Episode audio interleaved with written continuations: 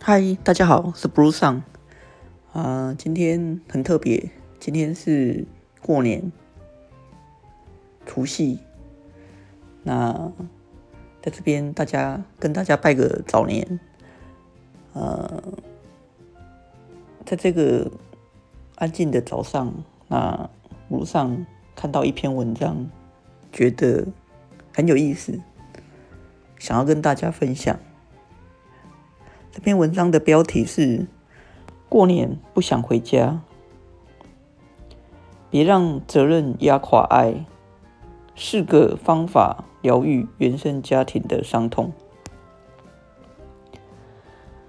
那我想很多人过年都不太敢回家，原因是因为回家就会被问很多东西，然后觉得压力很大。那我看到这篇文章，我其实也觉得很有感受。那先跟大家分享里面的内容。一开始文章的一开始是讲一段小故事，讲一个女生，那大学毕业之后。工作半年后，因为工作不顺失眠，然后去看神经科，然后医生诊断是重度忧郁。好，那这个女生她说，她觉得她这辈子是为了心疼她妈妈来的。那她的妈妈呢，是一个传统的家庭妇女，就是又强势又能干又刻苦耐劳，而且任劳任怨。当然，任劳任怨这四个字是。有待商榷，为什么呢？我们等一下继续往下看就知道。那家中所有的家事啊，例如啊，三餐啊，扫地拖地啦，洗衣服啦，就全部都妈妈一手包办。然后呢，还要照顾生病的公公。那外公外婆去世以后，妈妈也把智能不足的舅舅。接回家里来照顾，当然这个妈妈真的是非常的了不起，我只能这样说。对，但是对于刚才的任劳任怨四个字，我我觉得还是觉得有待商榷。OK，那妈妈呢做了这么多事，心里当然就是有一些苦，那这些苦呢就往这个女生的身上去倾倒。好，那包含所有的婆媳的问题啦，家中的压力、经济压力等。那他因为从小就知道妈妈有这一些这些的情绪呢，他就从小也很乖巧。那有一个状况是这样，就是当父母亲呢很会去跟小孩子抱怨生活中的一些事情的时候呢，但是小孩子会长成两种样子，一种呢当然就是非常的乖巧，然后呢非常的为父母着想，对，那另外一种那就变得很叛逆，对，那这个。女生呢，她就是变成一个很乖巧、不用人操心的那种好孩子。那她呢，心疼妈妈，但是呢，没有办法说出来，因为妈妈都是对她讲说啊，不用你担心了，我自己在就好，你去忙你的。那他想要分担呢，妈妈就嫌他碍手碍脚，对，就是啊，很多时候就是会这样，你要帮忙，他又有一大堆的说你这样不好，那样不好，什么都不好。哦他自己做啊，一边做一边念。OK，那这个爸爸呢，他就说他爸爸呢跟他妈妈就是两个极端啊。爸爸呢武艺高矣，哦，憨厚老实，然后总是被人家欺负。然后呢，像是在工作上呢，就很容易被同事去把工作推到他身上啊，然后也容易被抢功劳，然后也容易被主管责备。甚至呢，还被诈骗集团骗了二十万，然后还有朋友跟他借钱，借钱不还。但我觉得啊，哈，我听他讲他爸爸的这个状况，我就会觉得，嗯，其实爸爸跟妈妈虽然是互补，可是也是绝配。因为如果不是爸爸这样，坦白讲，哪一个人可以忍受？可能另外一半呢，一直在旁边叨念他自己有多辛苦啊，可能照顾公公啊，然后照顾自己的弟弟这样。就是就是没有人是可以忍受，可是就是因为爸爸就是这样的个性，这么高引，所以他能够接受妈妈啊，也是这么高引，所以就容易被骗。坦白讲，我觉得这就是一个个性上面两种极端，但是是一种互补。那妈妈时常呢跟他抱怨爸爸动作慢、笨手笨脚，那帮不了家里的忙，还惹了一堆麻烦。那爸爸也只好一直的道歉，说对不起，对不起，对，都是我的错。那妈妈就说，你就只会对不起，你还会做什么？哦，虽然心疼他，虽他妈妈虽然心疼他爸爸常常被欺负，可是呢，基本上也是打从心里瞧不起爸爸。对，那。他的哥哥呢，跟他就不一样，他就就我刚刚讲的嘛，有一种小孩呢，对于父母亲的辛苦会很知道，然后会变成一个很懂事的小孩。但是有另外一种小孩，就会变得很自我，就不管这些东西。那妈妈呢，帮爸帮哥哥呢，把能够做的事情全部都宽扁扁。那哥哥呢，下班就只需要。吃饱饭就躲在房间里面看电视、打电动，然后不用分担任何家务。然后他觉得妈妈根本就是把哥哥给宠坏了。那有一次呢，就看不下去，就跟妈妈讲说：“那你让哥哥做一点家事吧，你那么辛苦，他每天回到家就是躺在沙发看电视。”然后妈妈却很生气的跟他讲：“啊，你上你哥哥上班很累，你就让他多休息，干嘛老是针对你哥哥？对不对？对不对？这个没有很熟悉。”就是有很多的父母就是这样重男轻女，这个话是不是听得很熟悉？对，那他就更生气了，气妈妈为什么自己这么辛苦，然后又心疼爸爸被欺负，然后呢，又气爸爸这么笨，然后呢，又自责自己，就是因为自己也是打从心里面又瞧不起爸爸，然后气哥哥这么自私，不会帮忙，然后呢？自己的工作也不顺，所以呢，忧郁症就这么发生。小时候的他好想赶快长大，他想要多帮忙分担，但是他长大之后才发现，他没有办法改变他的家庭。好，这个大概就是一开始的故事，就是大概讲了一个这样的故事。那当然呢，后面就是这篇文章大概对于这一个主角想要给予的建议。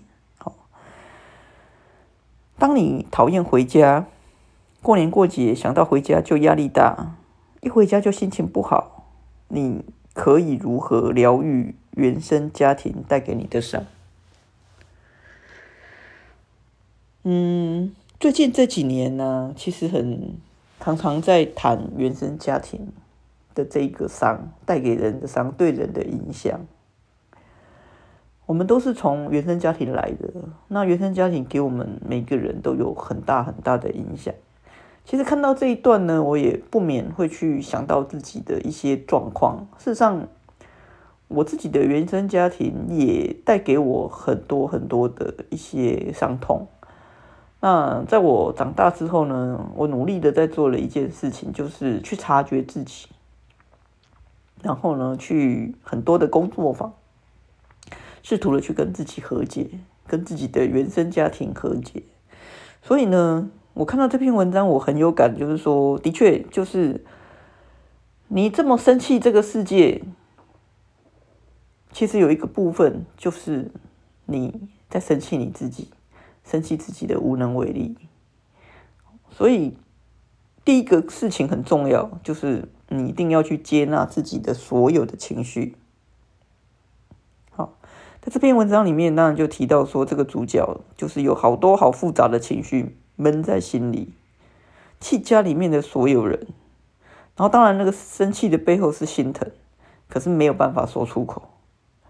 当然另外一部分就是传统的台湾人不会把那个心疼说出口，他只会转化成生气。那这个主角呢，看爸爸笨手笨手。笨手笨脚，然后总是在心里翻白眼，然后对爸爸的态度冷淡，然后他又觉得自己怎么可以这样？哦，那这里面的两种情绪就是很矛盾，纠结在其中。那这个杂志呢，想要给予的建议就是：你想翻白眼就翻白眼吧，想生气就生生气吧，想自责就自责吧。OK，当你好好的接纳所有的情绪，才不会继续纠结。才能真的松一口气。唯有好好发泄情绪，才能好好的翻白眼，好好的生气，好好的自责，情绪才能真正的过去。唯有情绪过去了，理性才能长出来。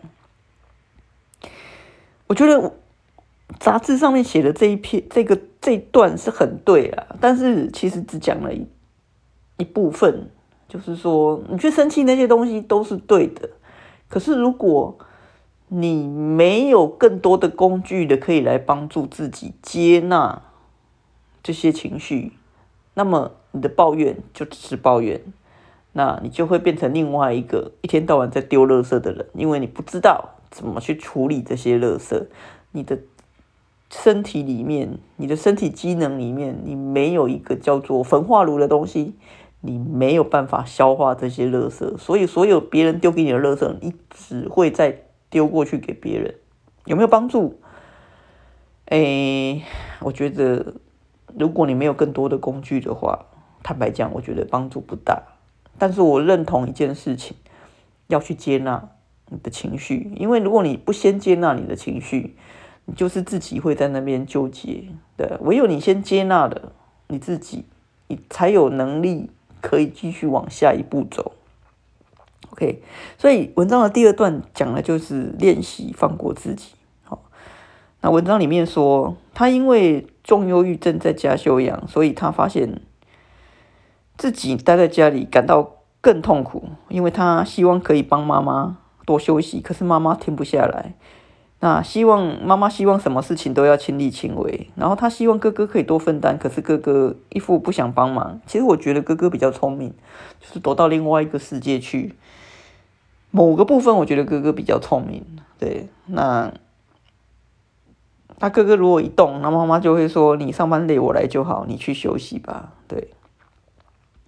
那有一次呢，这个主角就抱怨说：“好像家大家都不认为家里要有什么改变，只有我在那里纠结。”对，那对啊，这个家已经这样运作了二十三年，没有那么轻易被改变。那有时候我们得要先尊重家庭已经运作多年的互动模式，先放过自己，是接纳自己的同时呢，就是就是要自己要放过自己。对你这边纠结是没有用。那个原生家庭是你爸爸妈妈建立的家庭，那个有他们自己的一个模式在，你要去改变这样的一个模式，有时候是非常不容易的。那在没有办法去改变别人的时候，唯一改能够改变的，其实大概就只有自己。那这个作者说呢，他从开始去年开始学习家族治疗，他很喜欢家族治疗里面所讲的系统中，只要有一个人动，系统就会改变。那俗话说牵一发而动全身，系统中有一个人动了，就会牵动另一个人。所以呢，他想给予的建议就是说，当他心情当这个主角心情好一点的时候，给爸爸多一点笑脸，或给爸爸多一点肯定，让爸爸看见自己不是做任何事情都笨手笨脚，也能有帮上家里的地方，也许就能缓解一下爸妈之间紧张的气氛。那爸妈关系变好一点，他就不会看哥哥那么不顺眼，那也许就可以好声好气的跟哥哥说话，那哥哥也许能够更听进一点，主动帮家里一点。那当这个主角有了一点点改变，这个互动的系统自然就有改变，而且像连锁效应一般，一个小改变就能够带来另一个小改变。那我觉得，如果他能够这样做，当然很好。可是有时候呢，其实人是会僵在那里的。就是说，你自你自己心情好，因为你对你这个家庭的感受是这样，所以你很难给出一个笑脸。所以我刚才会提说，嗯。除了你自己要这么做之外，我觉得是上一些课是有必要的。那这个课在课程当中，借由这些课程，你才能够先去转化自己。有时候光是靠文章，其实很难很难。你看看这些文章，你就会得到一些力量来改变自己。改变自己呢，通常是需要一些练习的。OK，那第四点就是看见个人行为背后的脉络。那人呢，不是无缘无故变成今天这个样子，会长成这个样子呢，就是有所谓的先天气质和后天环境交互作用形成的。那他的妈妈呢是长女，那外婆常常叫妈妈做东做西，还要照顾智能不足的舅舅，所以妈妈小时候就要承担家里面很多事，做事能力被训练的很强。那他妈妈曾经跟他讲说，他很讨厌外婆自己叫自己叫自己做跑东跑西，收拾一堆烂摊子，所以。他的决定就是不要当做一个烦孩子的妈妈，所以他才会变成今天这么能干、凡事亲力亲为的妈妈。他爸爸呢是老幺，有时候呢阿公外遇，阿公阿妈虽然离婚，那阿妈常常跟爸爸讲自己多么的不甘心和愤恨，所以呢，啊爸爸呢就变成阿妈需要的听话的乖儿子。那阿妈的个性强势而且能干，那爸爸娶的太太也是能干啊。这个其实这个部分就有点有一种逻辑是讲说，嗯，你的另一半有可能就是你父母的一个投射，嗯，那他爸爸娶他的妈妈，他的妈妈就是阿妈的投射，对，所以呢，他自己就不需要很会做事，可是只要很随和，愿意配合他他人。那爸爸在工作上，他家里做事不够利落，可是是一个很好的配合者，能够按部就班的乖乖牌。好，所以从这里面我们就可以看到，说我们今天会长成这个样子，背后都有原因。哦，家庭对我们的影响好大，然后我们看见这个脉络，是不是就能够对他人的行为有多一份了解？那我们也能够有多一份了解，就有能够多多一份包容。那。能够看懂心情，就能够松开一点。这个部分我一样很认同，就是就像呃，最近腰有点在痛，那我觉得人在腰在痛的时候呢，人的身体为了配合这个腰痛，那就不自觉的呢就会矫正某一些姿势，因为痛不舒服，所以你会有一些奇怪的姿势出来，但自己不会觉察，因为自己只会因为那个痛而觉得很痛苦。可是呢？就是因为人的身体会因应的这个痛而有一些奇怪的形状出来。那如果你不去吃一些止痛剂，不去给医生看，久而久之，你的那个形就是会定型，你的那个行为会定型。那家庭也是一样，家庭里面如果有一些问题，不去解决它，那就是大家就会因应的这个变形之后呢，大家就会有一些不同的。反映出来，那这个反应不是正常的反应，那就是这个家里面就越长越怪，越长越怪。所以呢，在这个作者他是一个心理医生，最后的一次误谈呢，就是那个他的妈妈跟他一起来，然后这个作者跟他妈妈说呢：“妈妈，你只要把自己照顾好，你的女儿自然会好起来。你有个贴心的女儿，你的女儿。”为你而活，如果你没有好好的休息，一直那么辛苦，那他就会因为担心你的身体而睡不好。对，嗯，妈妈一起来治疗，其实这个是对的，就是因为如果妈妈一直只是做她自己的女儿，就继续心心疼下去，那也是没有帮助。对，那我们相信呢，所有的家庭给孩子的爱都大于伤。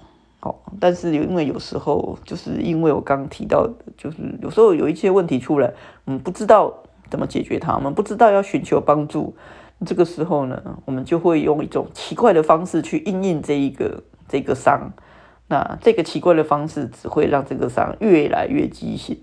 对，那我的建议也是，嗯，要接纳自己的情绪，要放过自己。那有机会呢，去上一些课。跟心理治疗相关的课，有时候看心理医生是一个方法，但是我更我自己个人更觉得，嗯，去上心理治疗的课，对自己才是拥有比较大的帮助。对这个家庭能够有多少帮助，我不知道，但是我可以肯定的一点，就是对自己会先有帮助。你有能力帮助自己，才有能力可以去帮助其他的人。那今天是过年，那因为看到一篇这样的杂志，非常有感受，所以呢，跟大家分享。那今天其实也聊得比较长，那嗯，希望有兴趣的朋友都可以进来听听，就是 blue 上跟你分享。那这是 blue 上的五四三的时间，那祝大家新年快乐，有一个新的一年愉快，健康，然后呢，慢慢的可以走出自己的一个框架，让自己自由起来。我是 Blue 上，我们下次见，拜拜。